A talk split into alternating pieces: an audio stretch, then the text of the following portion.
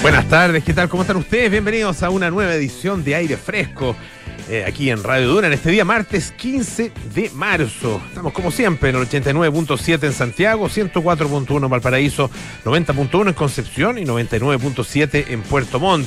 Nos pueden escuchar también en el canal 665 de BTR. Pueden bajar nuestra aplicación Radio Duna o entrar en su eh, computador, su tablet, su smartphone en duna.cl y ahí nos pueden escuchar el lugar donde se encuentren y no solo escuchar, sino que también pueden leer las noticias que están actualizadas permanentemente, eh, escuchar nuestros podcasts, compartir nuestros podcasts, lo mismo que en Apple Podcasts, Spotify y las principales plataformas de podcast. Hoy es martes, así que estaremos con César Gabler y nuestra sección eh, figura y fondo.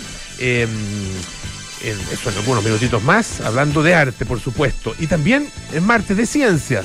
Eh, así que vamos a hablar, esto es- muy interesante porque vamos a conversar acerca de Internet y del aniversario de Internet en Chile. Ah, eh, 30 años se están cumpliendo de la primera conexión en la web en nuestro país a comienzos del año eh, 1992. Esto ocurrió en el Centro de Computación de la Facultad de Ciencias Físicas y Matemáticas de la Universidad de Chile.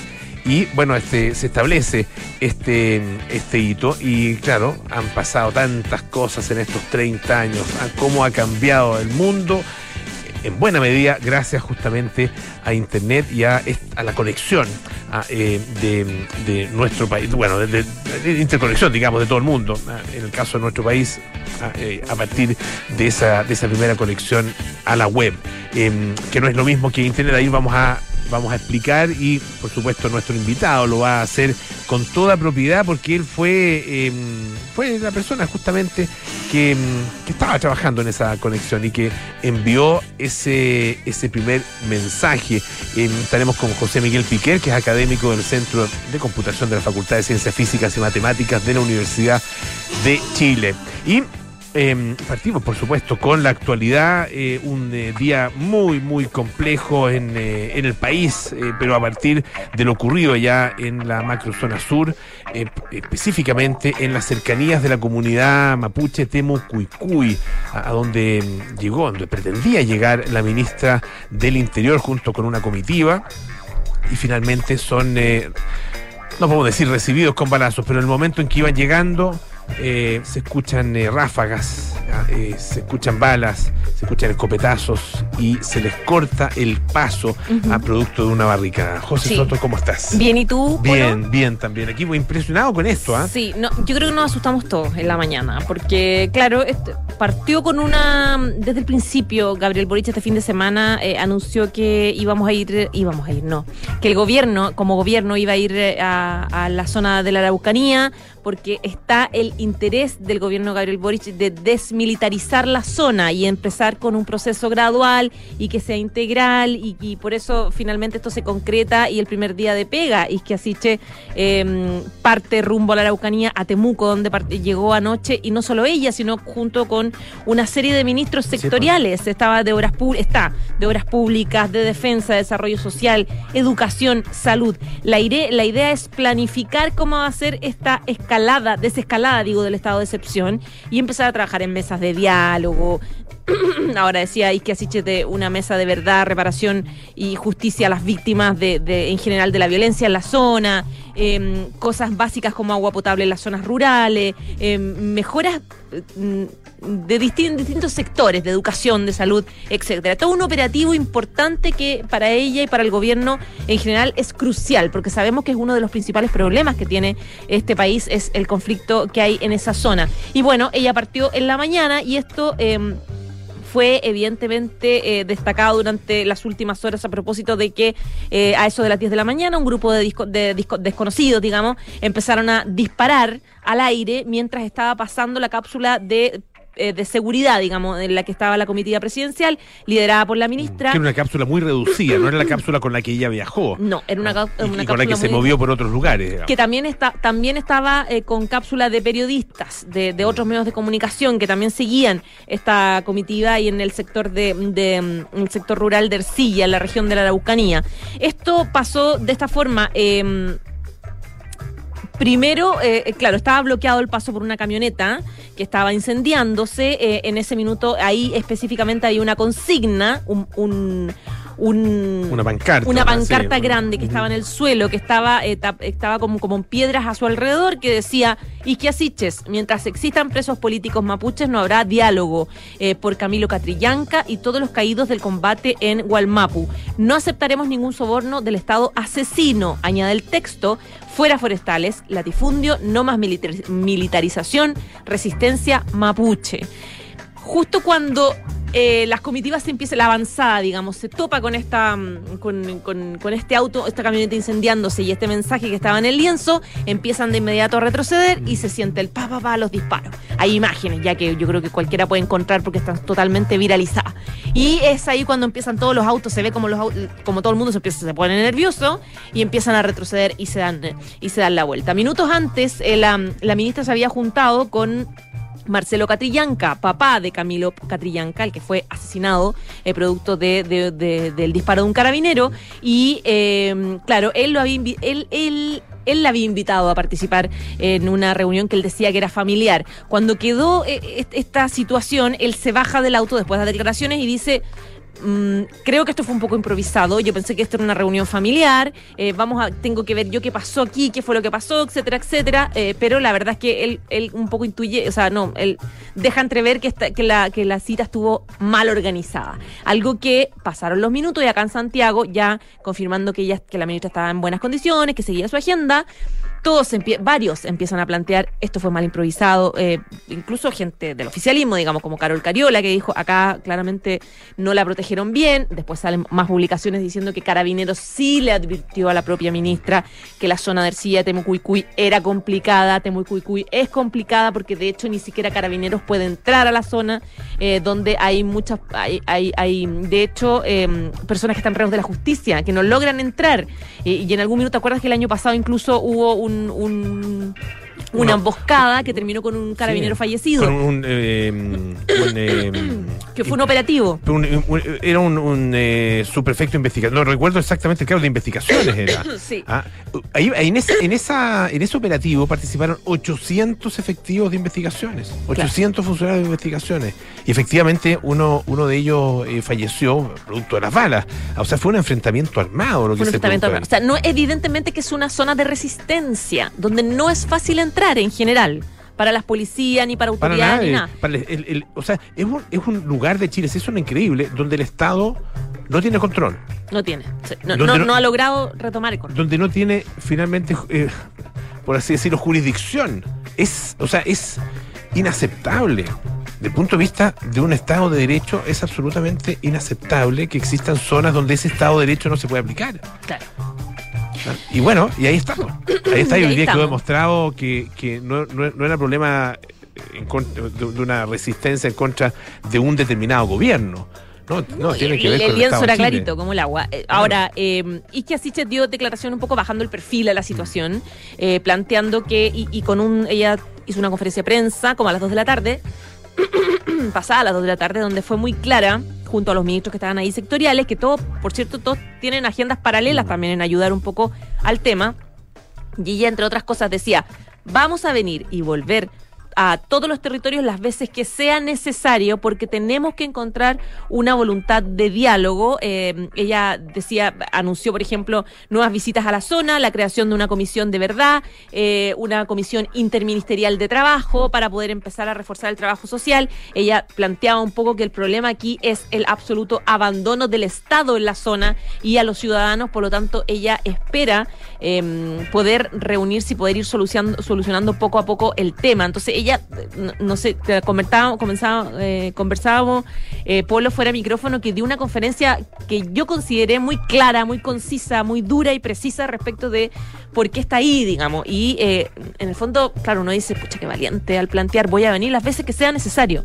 Acá el tema con la violencia no, no, no vamos a seguir adelante con esto, no, no lo vamos a tomar en cuenta como algo fundamental porque venimos al diálogo y al diálogo con todos los sectores. Y hablaba de las víctimas, eh, de sectores mapuches, de sectores de empresarios, de sectores agrícolas, de todos los sectores para poder lograr una solución. Entonces, claro, hay varios sectores que dicen esto es improvisación, creo que se arriesgó, creo que pecó de, de, ingenua, mm. pero en paralelo uno también ve que hay, hay algo distinto, hay, hay algo distinto en su, en su puesta en escena que tal vez uno podría darle un tiempo para, para ver cómo se desarrolla incluyendo las, las enseñanzas que va a generar esto, digamos, que va a generar este, porque claro, acá no solamente es algo que le, podría haber pasado a Isquiasiche, sino a un montón de gente, a la comitiva, y em, hay muchos temas en juego en el país ahora, como para tener una crisis tremenda, como algo que afecte la salud de la ministra, como estamos en medio de una convención constitucional, un gobierno que está comenzando, está, todo así como muy, muy debilucho, como para pensar en arriesgarlo con un atentado fuerte la Araucanía. Entonces, yo creo que esa lección se aprendió hoy día por parte del gobierno. Pues sin duda una visita temeraria. Ah, eh, y más aún, si uno lee, hay una nota eh, muy buena en la tercera eh, que dice justamente, a pesar de lo que tú decías, a pesar de las advertencias de carabineros, ah, esta mañana la ministra del Interior pidió ir con su escolta, ah, una teniente, la teniente Constanza Neira Veloso, una mujer de 28 años, policías de civil, no especifica cuántos eran, y sin vehículos blindados a la zona. Eh, y se habla acá de eh, exceso de confianza y también desconocimiento de parte de la ministra del Interior del el lugar al cual se estaba metiendo. Ah, eh, o sea, absolutamente temerario. Ah, yo no sé, no, no, quisiera utilizar otros términos, pero, pero, temerario y, y, tal como tú dices, generando un riesgo, no solo para ella, no solo para ella y los que la acompañaban, sino con un riesgo también institucional. institucional. sí, pues, claro, totalmente. Un riesgo institucional sin duda. Bueno, lección aprendida. yo creo que lección aprendida. Vamos a ver. Ya, pues, José, muchas gracias. ¿ah? Un abrazo. Hoy han, eh, han pasado hartas cosas eh, y siguen pasando en, eh, en Ucrania. Hay que obviamente seguir la pista.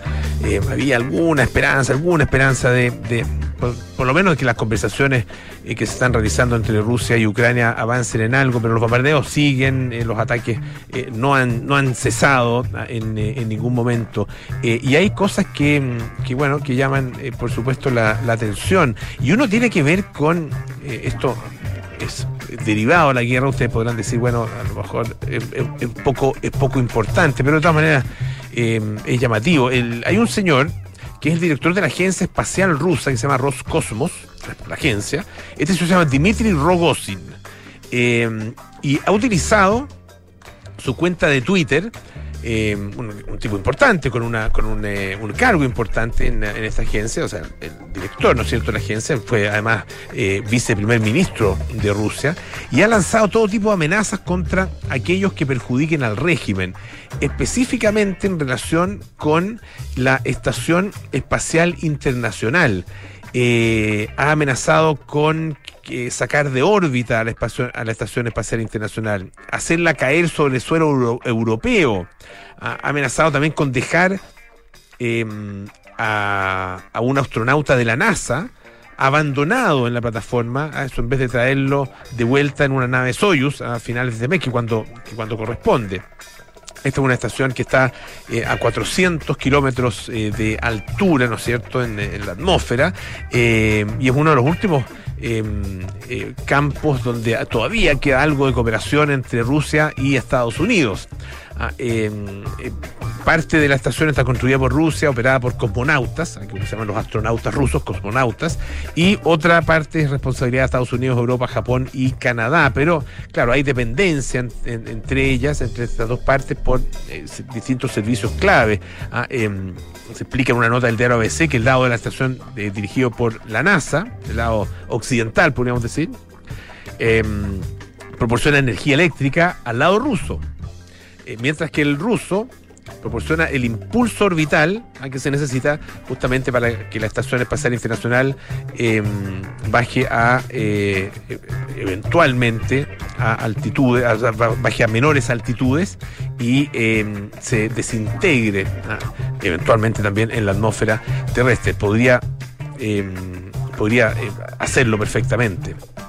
Bueno, dice que a este señor, a Rogozin, eh, no le importa mucho este clima de cooperación internacional que se ha logrado durante décadas en el espacio y dio a entender que eh, todas estas sanciones occidentales por la invasión ucraniana que afectaban a su industria aeroespacial podrían provocar la caída de la estación sobre Rusia o Europa. Eh, perdón, sobre Estados Unidos o Europa, no sobre Rusia, sobre Estados Unidos o Europa. No vuela sobre Rusia, de hecho. Así que no tendría problema. Eh, y una caída de este aparatito no sería poca cosa porque pesa 500 toneladas. Em, bueno, el sábado pasado volvió a la carga con em, esta posible catástrofe. Dice, si continúa el bloqueo, podría separar el segmento ruso de la estación y sin la corrección de la órbita, que es lo que hace ese segmento ruso, bueno, la estación finalmente podría salirse de la órbita y acabar obligada a em, un aterrizaje o a un amarizaje, el mejor de los casos. Las poblaciones de otros países, sobre todo aquellos dirigidos por los perros de guerra, países occidentales, dice, eh, deberían pensar en el precio de las sanciones contra Roscosmos también calificó de locos a quienes han impuesto estas medidas punitivas. en este minuto, la tripulación de, esta plataforma está compuesta por cuatro astronautas de la NASA, uno europeo y dos cosmonautas rusos. Em, también amenazado con eh, abandonar a justamente uno de los eh, uno de los astronautas de la NASA, Mark Van de Hey Em, que según está previsto deberá regresar el 30 de marzo en un cohete Soyuz ah, junto a dos cosmonautas. Em, vamos a ver si efectivamente em, eh, se cumple ah, eh, esa amenaza o si se, eh, cumple, digamos, con los compromisos, si, si se respetan los compromisos que Rusia ya ha tomado. Y a propósito de compromisos de Rusia y de sanciones, una cosa muy cortita. Fíjense que hay eh, en, Rusia, bueno, obviamente hay muchos aviones ah, que son eh, em, están en, proceso de leasing, ah, no son propiedad de las líneas aéreas rusas, ah, como Aeroflot, por ejemplo, como S7, ah, sino que están en leasing ah, eh, y muchos de ellos eh, por parte de las empresas, como Boeing u otras, otras empresas.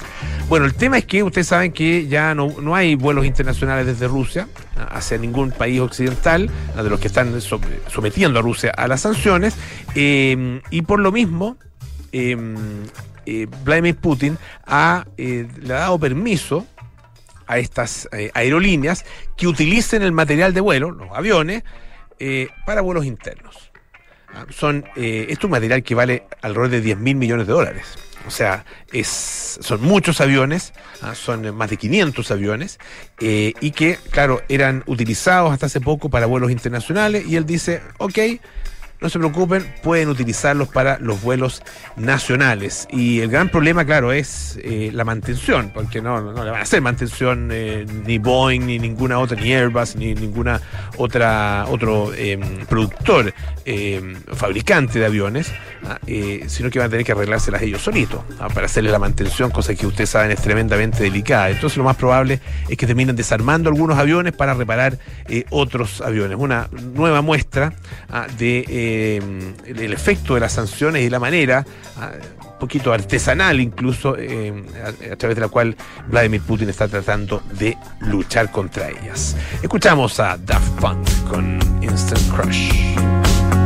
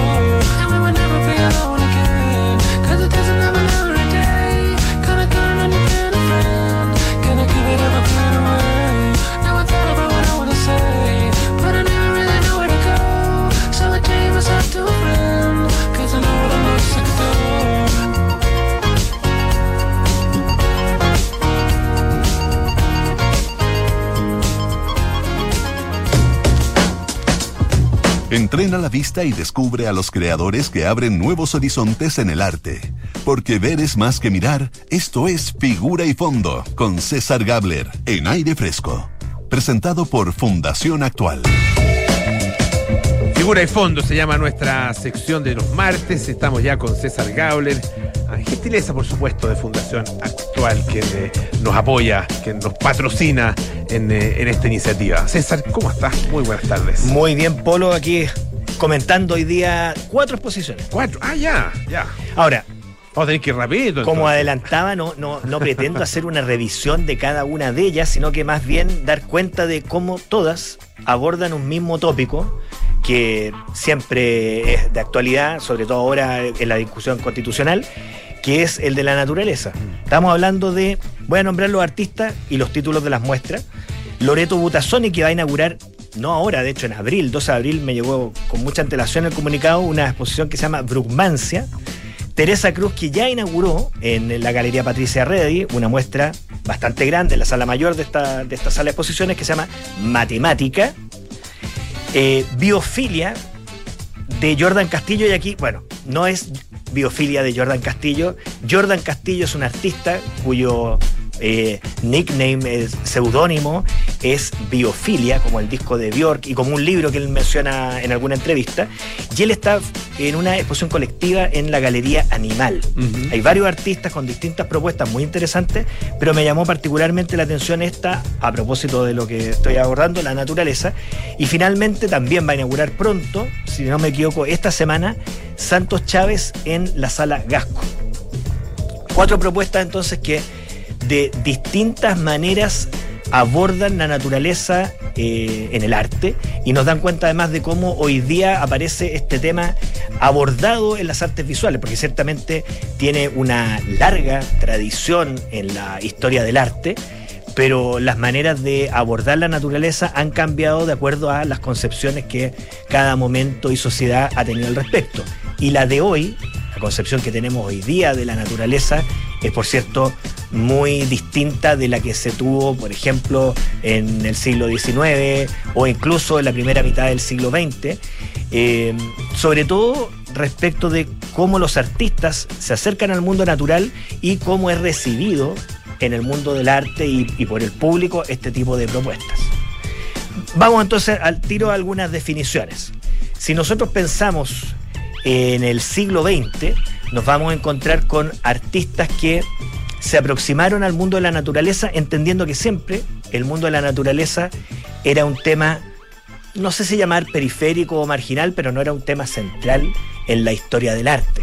Lo protagónico era por una parte la figuración, la figura humana en todas sus variantes, pensemos solamente en un gran artista para ilustrarlo, Pablo Picasso, o por otro lado Matisse, y el tema central de ellos es la figura. Y si empezamos a explorar a otros grandes nombres, la figura siempre resulta protagónico. Giacometti, Bacon, todos son figura humana en cualquier variante. Y la naturaleza puede aparecer de pronto, a través del paisaje, del bodegón, algún artista que se aproximó a la representación de, de flores, por ahí incluso Mondrian, que lo conocemos como un artista abstracto, tenía como fuente de ingreso unas acuarelas de flores espectaculares, pero es algo periférico. Hoy día tenemos, y lo comentaba yo a propósito del tema de la mujer y el feminismo, hoy día tenemos que el tema de la naturaleza, de haber tenido un espacio quizá periférico o no tan destacado en el concierto de las artes visuales, hoy día ocupa un rol muy importante y no deja de ser llamativo. O sea, cuatro exposiciones que en este momento están o van a estar en carteleras, de una u otra forma abordan el tema.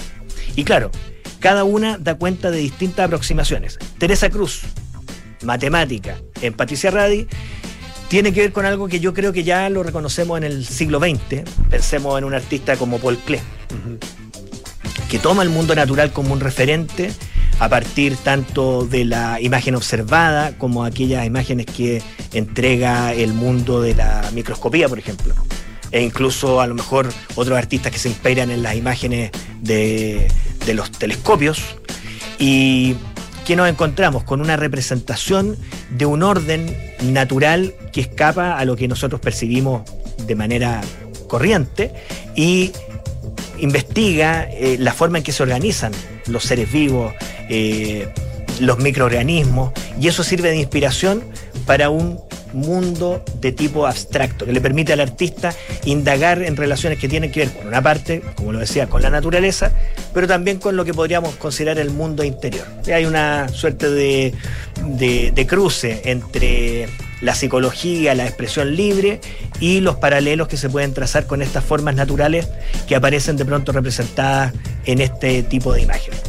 Creo yo que por ahí se puede leer el trabajo de, Teresa Cruz, es un trabajo gráfico, eh, con técnicas bastante eh, variadas que tienen que ver con tratamientos del papel rascado, uso de tinta, acuarela.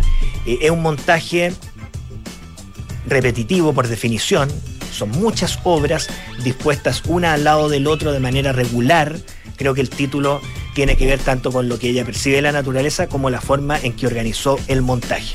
Ahí entonces tenemos la naturaleza como un referente uh -huh. respecto de, la, de, su organización. Otra cosa es lo que hace Jordan Castillo y su pro, eh, proyecto Biofilia.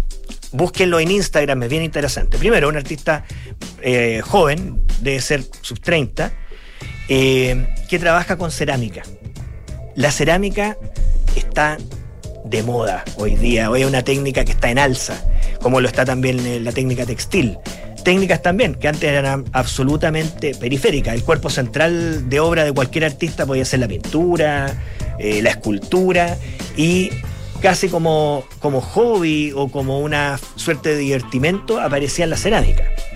Hoy día tenemos artistas en todas partes que tienen como cuerpo de obra central y como técnica básica la cerámica, en todas sus distintas variantes. Ese es el caso de este artista, su nombre es Jordan Castillo, lo pueden encontrar como Videofilia, y lo que hace él en la galería Animal es recrear esta antigua idea que decía que eh, la vida se creaba muchas veces por generación espontánea, y él hace una suerte de mutaciones de algunos seres vivos. Hay por ahí una representación de una rana tamaño natural, con unos colores deslumbrantes, eh, una gran exactitud en la representación de estos seres. Entonces, hay un trabajo ahí que tiene que ver con esos eh, momentos de la ciencia que podríamos calificar de pseudocientíficos, en los que muchas veces la relación con el mundo natural tenía que ver con preconceptos y con una visión casi mágica de los fenómenos naturales. Y él lo recrea con esta técnica eh, en la que se combina el volumen y el color, un color, insisto, eh, iridiscente, muy, muy llamativo, brillante por lo demás, y nos acerca a un mundo cultural que es el de los gabinetes de curiosidades, mm. estos museos del siglo XVII, XVIII, en los cuales se organizaba de manera bastante arbitraria un conjunto amplio de colecciones de todo tipo, botánica, eh, animales, etcétera, minerales también, en gabinetes, vitrinas, y se establecían relaciones que desde el punto de vista de la ciencia contemporánea no tenían ningún sentido, pero lo tenían en un sentido visual y poético. Eh, en Galería Animal. Ese en Galería Animal. Va a estar pronto en cartelera, atentos en abril. Eh, Loreto Butazzoni con una muestra que se llama Bruckmancia, en la que también aparece algo de lo que estoy reseñando con la técnica de la cerámica, otros, otros desarrollos técnicos que ella hace y el dibujo. Y en el dibujo me llamó mucho la atención como en varias de las láminas que venían en el comunicado, y espero ver en vivo, eh, había una recreación bastante rica de lo que se hizo en dibujo en la era prefotográfica, uh -huh. ¿cierto? Cuando toda representación de la naturaleza pasaba necesariamente por la acuarela si estábamos hablando de la botánica. Uh -huh. Entonces, hay una recreación de ese universo que no es artístico, que tiene que ver con el mundo de la ciencia, y es trasladado al arte, cosa que por lo demás muchos artistas contemporáneos están haciendo. Hay un norteamericano, de hecho, que hace unos trabajos espectaculares con acuarela, gran escala de animales, que se llama Walton Ford. Y Walton Ford tiene justamente esto, eh, trabajar con una técnica que podríamos perfectamente datar en el siglo XVIII, para retratar el mundo animal con una visión contemporánea. Y finalmente, creo que ya estamos en el tiempo. Santos Chávez va a estar en eh, la galería de la, la Sala Gasco con una exposición que recoge su, su, obra. Recordemos que él murió en el año 2001, por lo tanto estamos hablando de una obra que sin duda va a ser una recopilación de obras producidas por, por su mano. Él es un grabador de origen mapuche, hijo ilustre de Tirúa, nada menos en el año 2000, cuya obra tiene relación con una visión, podríamos decir, panteísta de la naturaleza. El ser humano se funde con la naturaleza, la naturaleza es un ser con la misma validez, ¿cierto? Con el, el, el, mismo, el mismo poder del ser humano, los mismos méritos, y, y eso se, se siente en, en, su, en, sus imágenes, donde vemos muchas veces representación de, fenómenos naturales como el viento, logrados a través del trabajo gráfico con la línea, el blanco y negro, del cual era virtuoso. Entonces, es bien interesante porque si uno quisiera ver eh, cuál podría ser la cosmovisión mapuche respecto a la naturaleza, probablemente uno de los artistas, no voy a decir el único, pero probablemente uno de los artistas que ma mejor traducción hizo de ese universo fue sin duda Santos Chávez. Así que, como hemos visto, cuatro visiones diferentes de la naturaleza en el panorama galerístico santiaguino. Excelente. Ya vos, César, muchísimas gracias. A ti, Polo. Hasta el próximo martes. César Gabler, figura de fondo aquí en eh, Aire Fresco, una presentación de Fundación Actual. Eh, un par de cosas muy importantes que recordarles. ¿Cómo calcular el sueldo de Giorgio según sus días trabajados? con Rex Más, el mejor software de remuneraciones de Chile y el más completo, porque también te ayuda con la asistencia y otras tareas. Conoce más en rexmas.com y se parte del nuevo Club Paula Cocina. Disfruta de una experiencia gastronómica única. Clases semanales con los reconocidos chefs de Paula Cocina, recetarios, newsletters, descuentos y mucho más. Suscríbete en paulacocina.cl. Presenta Unimark. Hacemos una pausa, volvemos con más aire fresco. Esto es Radio Duna. En Advance de la Universidad San Sebastián estamos buscando talentos que sean capaces de liderar equipos y generar nuevos proyectos profesionales. Si quieres perfeccionar tus conocimientos, estudia en Advance USS, el programa líder en Chile que te entregará las herramientas necesarias para potenciar y destacar en tu vida profesional. Postula a una nueva carrera en modalidad online o presencial para admisión 2022 en advance.uss.cl. ¿Dónde apruebo las vacaciones de Juan Carlos? En RexMas, el mejor software de remuneraciones de Chile y el más completo, porque RexMas también te ayuda con un portal del colaborador para un trabajo más simple, más rápido y más eficiente. Conoce más en rexmas.com. Hola, hijo. Oye, papá, ¿andas por tu casa por casualidad? Nos escapamos con tu mamá a la playa. ¿Pasó algo? Oh, de veras. Es que no recuerdo si dejé la puerta trasera con llave. Ay, José, ya ahora que te ponga una alarma, así cada vez que sales quedas tranquilo. Mira, con Verisur lo puedes revisar desde la app. Sí, lo sé. De esta vez no pasa. Llamaré ahora mismo. Chao. Protege lo que más quieres con alarmas Verisur. Llama al 600-385-0003 o calcula online en verisur.cl. Activa Verisur. Activa tu tranquilidad. Estás en aire fresco con Polo Ramírez. Ya estamos de vuelta aquí en aire fresco. Esto es Radio Duna Advance de Universidad San Sebastián, el programa líder en Chile que te entregará las herramientas para potenciar y destacar en tu vida profesional. Estudia una nueva carrera en modalidad online o presencial. Postula en advance.uss.cl. Nos preparamos para los viajes espaciales, conocemos los últimos avances de la medicina y nos enteramos de los nuevos algoritmos que se están usando. Activa tu inteligencia artificial, porque en aire fresco es hora de conversar con los expertos junto a Polo Ramírez y Francisco Aravena. Así es, pues, ya. Estamos listos con Pancho Aravena. Me, había distraído un segundito. Un segundito. Eh, Pancho, ¿cómo estás? Muy bien, Polo, ¿cómo estás tú? Todo bien, gracias. Eh, nos saltamos una semanita. ¿Sí? Sí, pues. Claro.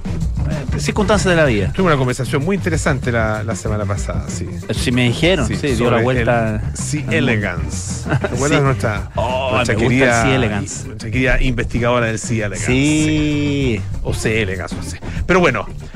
eh, Oye, vamos a viajar a, a un hito histórico. Tú lo, lo, lo mencionabas al principio del programa, se cumplen 30 años por estos días de la primera conexión del país a la web. a Internet. ¿Tú te acuerdas de aquellos...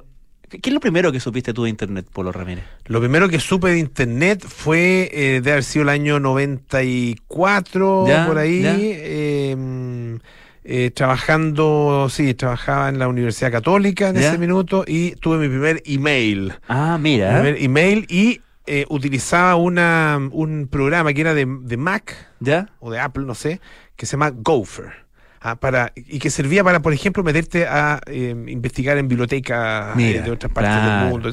Era una cosa muy, muy rudimentaria que comparado con lo que usamos Uno hoy día. digamos, como que la primera noción que tuve de Internet era en la Universidad de Chile, en Ingeniería, en Bochef, hay unos computadores conectados con los computadores de todo el mundo, Mm. desde donde uno puede descargar las letras de las canciones. Ah, mira. Estoy, estoy mintiendo. Yo, Para tuve- eso para mí era ¿Sabes cuál fue mi primer contacto con Internet? Y ¿Ah? se conecta también con nuestro ¿Sí? entrevistado. Con un estudiante Mira. de la Universidad de Chile, ¿Ya? ah, cuñado mío, que se conectaba en las noches a, a través del teléfono y conversaba con gente de todas partes del mundo. Ah, eh, cosa que a mi suegro no le gustaba mucho porque... porque Pagaba la- la cuenta del teléfono. Claro, consumía, consumía Claro. teléfono. Pero bueno, Qué bonito. Bueno, vamos, Vamos a con conversar con el gestor o uno de los principales gestores. eh, eh, de hecho, es considerado el padre de, de Internet en Chile, José Miguel Piquer, académico del Centro de Computación de la Facultad de Ciencias Físicas y Matemáticas de la Universidad de Chile. Eh, para hablar de este, de este hito, José Miguel Piquer, ¿cómo estás? Muy buenas tardes. Hola, muy buenas tardes, gracias por la invitación al recuerdo. Sí, pongamos un poco en contexto cómo eran, eh, eh, cómo era eh, en el fondo tu trabajo, tus circunstancias, en qué circun- y en qué circunstancias, valga la redundancia, se produce esta primera conexión eh, a la web del país en 1992. Claro, bueno, lo, lo primero es que ni siquiera existía la web realmente en esa época. eh, la verdadera web en realidad apareció como el año siguiente.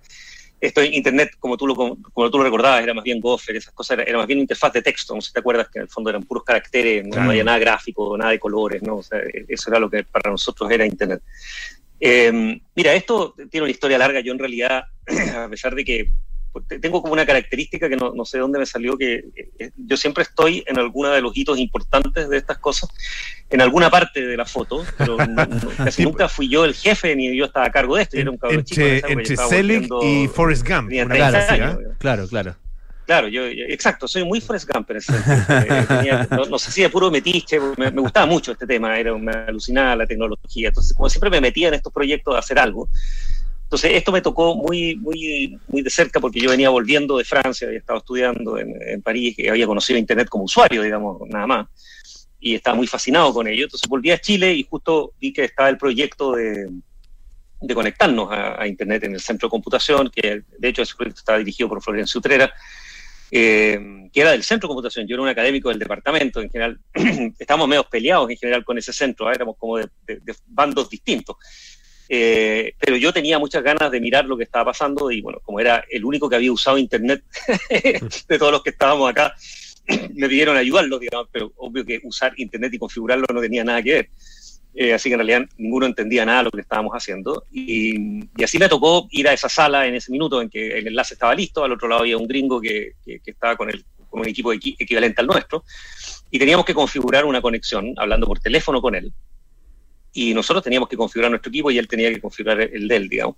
Y como te digo, sin tener idea, o sea, no, no teníamos idea de lo que estábamos haciendo, no, no, no conocíamos los conceptos de base de Internet realmente y aprendimos mucho ahí, eh, con, el gringo que nos da, nos decía, y, y de repente funcionó así, fue, pasaron, pasaron los datos de un lugar al otro, y fue esa sensación de celebración absoluta. Pero de nuevo, hay que imaginarse esto en un laboratorio, ¿no? Era, era, un pequeño, era una sala de computadores de la universidad, aislados completamente del mundo. O sea, nadie, nadie, ninguna autoridad y nadie del mundo real se enteró de lo que Claro. nosotros estábamos No, haciendo. no fue una ceremonia así como una de las fotos de la primera, que sé yo, transmisión de radio en el país o la primera transmisión de televisión. Nada, no, no, de hecho no tenemos ningún registro de Ah, esa, de época. Y de hecho tenemos incluso discusión de exactamente cuándo fue, porque De si sabemos que fue en enero del 92. Pero el Ya. día exacto en que fue hay una discusión, porque teníamos una, una- una competencia con la católica que estaba haciendo lo mismo que nosotros, estábamos como en una carrera espacial, así de quién llegaba primero. y, y tenemos una polémica así de quién fue primero, porque eh, como que nos conectamos casi al mismo tiempo.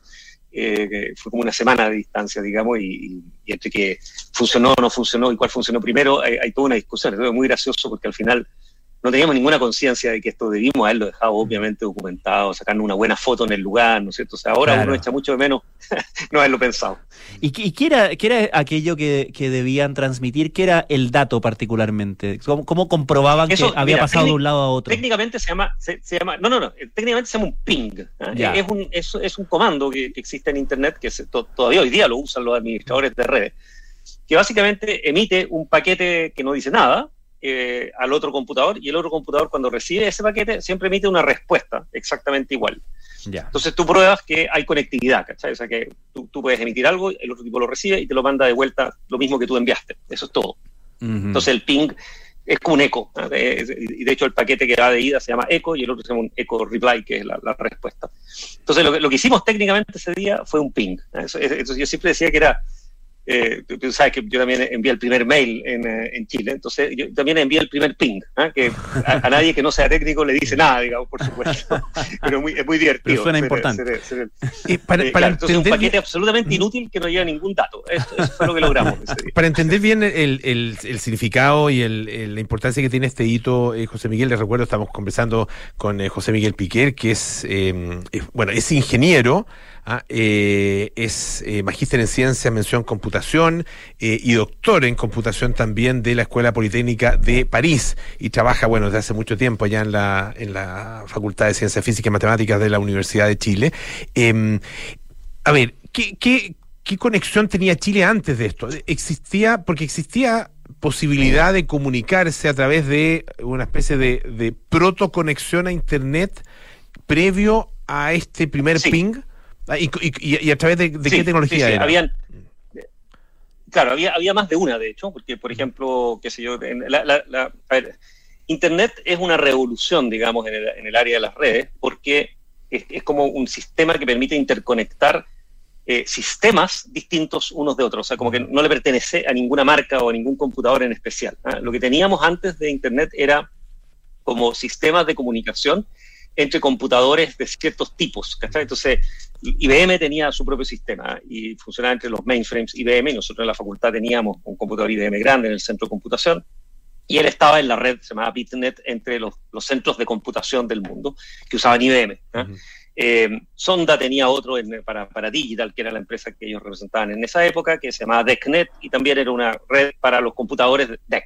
¿No te fijas? O sea, habían como varias redes no conectadas entre ellas, eh, y nosotros en el departamento de computación usábamos eh, UCP, que era la, la red de computadores Unix, que eran de los departamentos de ciencia de la computación del mundo, y es ahí donde usamos mail, por ejemplo. O sea, ese tipo de cosas ya las teníamos, eh, las habíamos usado, digamos, antes pero la interconexión entre estas redes era un caos. De hecho, en una época teníamos un, un tipo con un disquete que pasaba del, del centro de computación de los computadores IBM a, a los computadores Unix nuestros del departamento, y ahí se, se intercambiaban los mails entre un sistema y el otro. ¿eh? Era, era como un gateway humano Era, claro, entre un, dos un- sistemas. un digamos. Internet humano.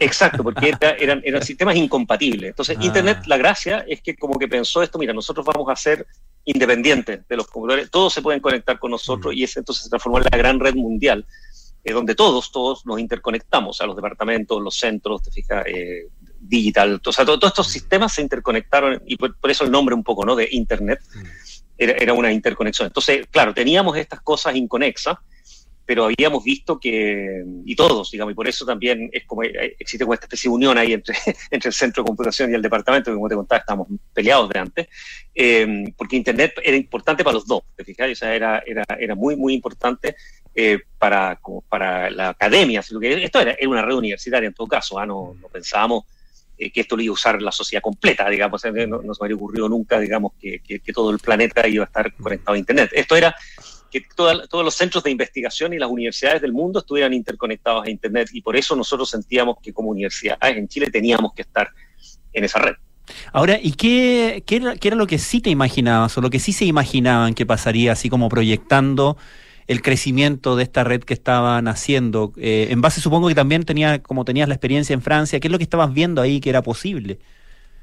Para, mí, para mí era un gran paso adelante para la universidad, o sea, para las universidades chilenas, en el fondo, era para todo el sistema. Mira, eh, imagínate bueno, si tú conociste Gopher, capaz que también hayas conocido las antiguas bibliotecas donde uno hacía sus tesis y sus memorias en, Chile, ¿no? Pero en el fondo yo, yo había vivido estudiando computación, imagínate, computación, o sea que está ahí en lo que supone que es el límite, digamos, tienes que estar mirando lo que está pasando hoy día, ¿no?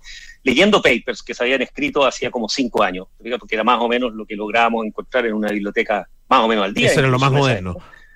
Eh, en papel, ¿no es cierto? O sea, estáis suscrito a un porcentaje mínimo de, los papers del mundo, digamos, etcétera. Y pasar de eso a, una red en línea donde todavía no existía la web y las bibliotecas y Google Scholar y esas cosas, pero, pero significaba que yo podía mandarle un mail al profesor que yo había leído un paper interesante de cinco años atrás, yo podía mandarle un mail y decirle, oye, estoy estudiando este tema, hay escrito algo más sobre esto últimamente, y él me podía mandar digitalmente el paper en el que él estaba trabajando. ¿Te fijas? Eso fue un cambio así como mental de switch para nosotros. Eh, eso sí lo veíamos, o sea, que en el fondo que, Chile podía empezar a hacer investigación de primer nivel eh, en, todas las áreas, ¿no? Eh, gracias a esta interconexión y que eso iba a cambiar radicalmente el juego que estábamos jugando, si tú quieres, como, universidades. Claro, y además, como tú decías, un, un, año, un par de años después ya eh, se desarrolla, eh, bueno, venía ya desarrollándose en esos mismos años la web, ¿no es cierto? Este, este gran adelanto, ah, gran salto ah, que, que, logra eh, Tim Berners-Lee y que se, se, la verdad que es, el que permite en definitiva la popularización y la masificación de, Internet. los, los que alcanzamos a ver el, el, el periodo pre-web mm. y post-web o, periodo web, digamos, eh, son dos mundos completamente distintos cuando uno ya empieza, empieza a encontrar eh, estos, eh, el, despliegue, digamos, gráfico. Mm. Todavía no había, de puro texto, ¿ah? no había foto, ni ninguna cosa, mm. era todo texto, pero tenía unas líneas subrayadas en azul, o sea, unas, unas palabras en azul subrayadas, y eso era, era lo más fascinante del mundo porque uno hacía clic ahí y te llevaba a otro documento, ya así otro, y, el hipertexto uno empieza a, empezó a entenderlo, etcétera. O sea, ese fue como el, gran salto, eh, y, a mí lo que me impresiona, eh, José Miguel, es que es cómo, cómo, cómo penetró en Chile, con la fuerza con la que penetró en Chile. No sé si es más rápido o más lento que otros países, pero, pero fue, fue una, una tremenda revolución. Ah, y estamos hablando de, de, mediados de los años 90, principios, mediados de los años,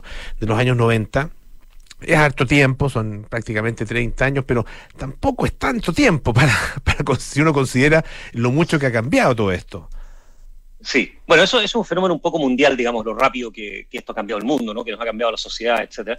Pero lo que tú dices de Chile es bastante cierto. Eh, Chile ha mantenido siempre eh, un, rol de mucho liderazgo en, lo que es como el uso de la red, ¿ah? no tanto en desarrollo, no, no, somos tan, digamos, de alta tecnología en nuestra industria, qué sé yo, pero pero en, la persona, ¿no? En los seres humanos, digamos, los chilenos de a pie, digamos, que usan la red nomás, eh, somos tremendamente eh, usuarios y, muy adictos y, muy intensos. Eh, por muchos años fuimos de los primeros en per cápita, ¿no es cierto?, en el consumo de Facebook, de, todo, todo lo que aparecía, ¿te acuerdas? De Fotolog, todo, lo que tenía que ver con, redes sociales y con Internet, somos, somos muy, muy, muy activos, digamos, en general, como, como sociedad. ¿eh? Eh, y nos gusta mucho la tecnología. Yo después, después de mi doctorado mantuve mucha relación con Francia y mandaba estudiantes para allá, qué sé yo. Y, los franceses siempre recordaban a los chilenos porque andaban siempre con, con estos gadgets así, no sé, las primeras, ¿te acordáis de las Palmo, las Blackberry, todas esas cosas que eran, y los franceses no las usaban mucho, ellos consideraban que estas cosas no, no, les, no, no son muy techis los franceses, son más conservadores, digamos, más, más de historia. Entonces no, le gusta mucho el gadget, ¿no? Eh, el chileno siempre es muy, muy, busquilla en ese sentido. Yo creo que nosotros aportamos un poco, eh, no hay que tampoco, o sea, obvio que hay una cosa en la sociedad que no sabemos qué es, que, los hace muy, muy intenso en eso, pero yo creo que nosotros aportamos un poco en ser muy pioneros. Eh, esto de la conexión a Internet, a todo esto, o sea, fuimos el primer país latinoamericano en, conectarnos a, a, Internet, fuimos de los primeros en, en, en tener el dominio propio, o sea, dentro de Latinoamérica fuimos muy líderes, digamos, en, en estos temas, incluso y no, no, solo per cápita, sino que o sea, también fuimos primeros en muchas de estas cosas, más o menos al mismo tiempo que varios de ellos. O sea, eh, Argentina, Brasil, digamos, eh, eran muy, muy coetáneos con nosotros, pero, pero Chile es como un país chiquitito para estar metido en esas ligas, digamos.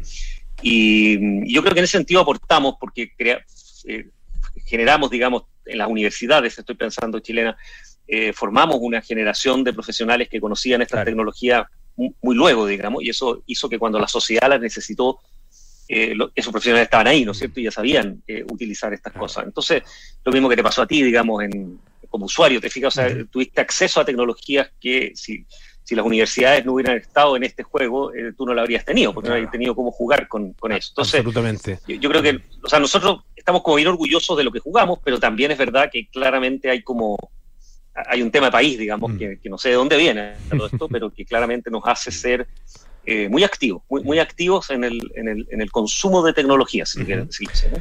José Miguel Piquer, académico del Centro de Computación de la Facultad de Ciencias Físicas y Matemáticas de la Universidad de Chile. Muchísimas gracias por estar esta tarde aquí en Radio Duna. Que esté muy bien, un abrazo. Muchas gracias.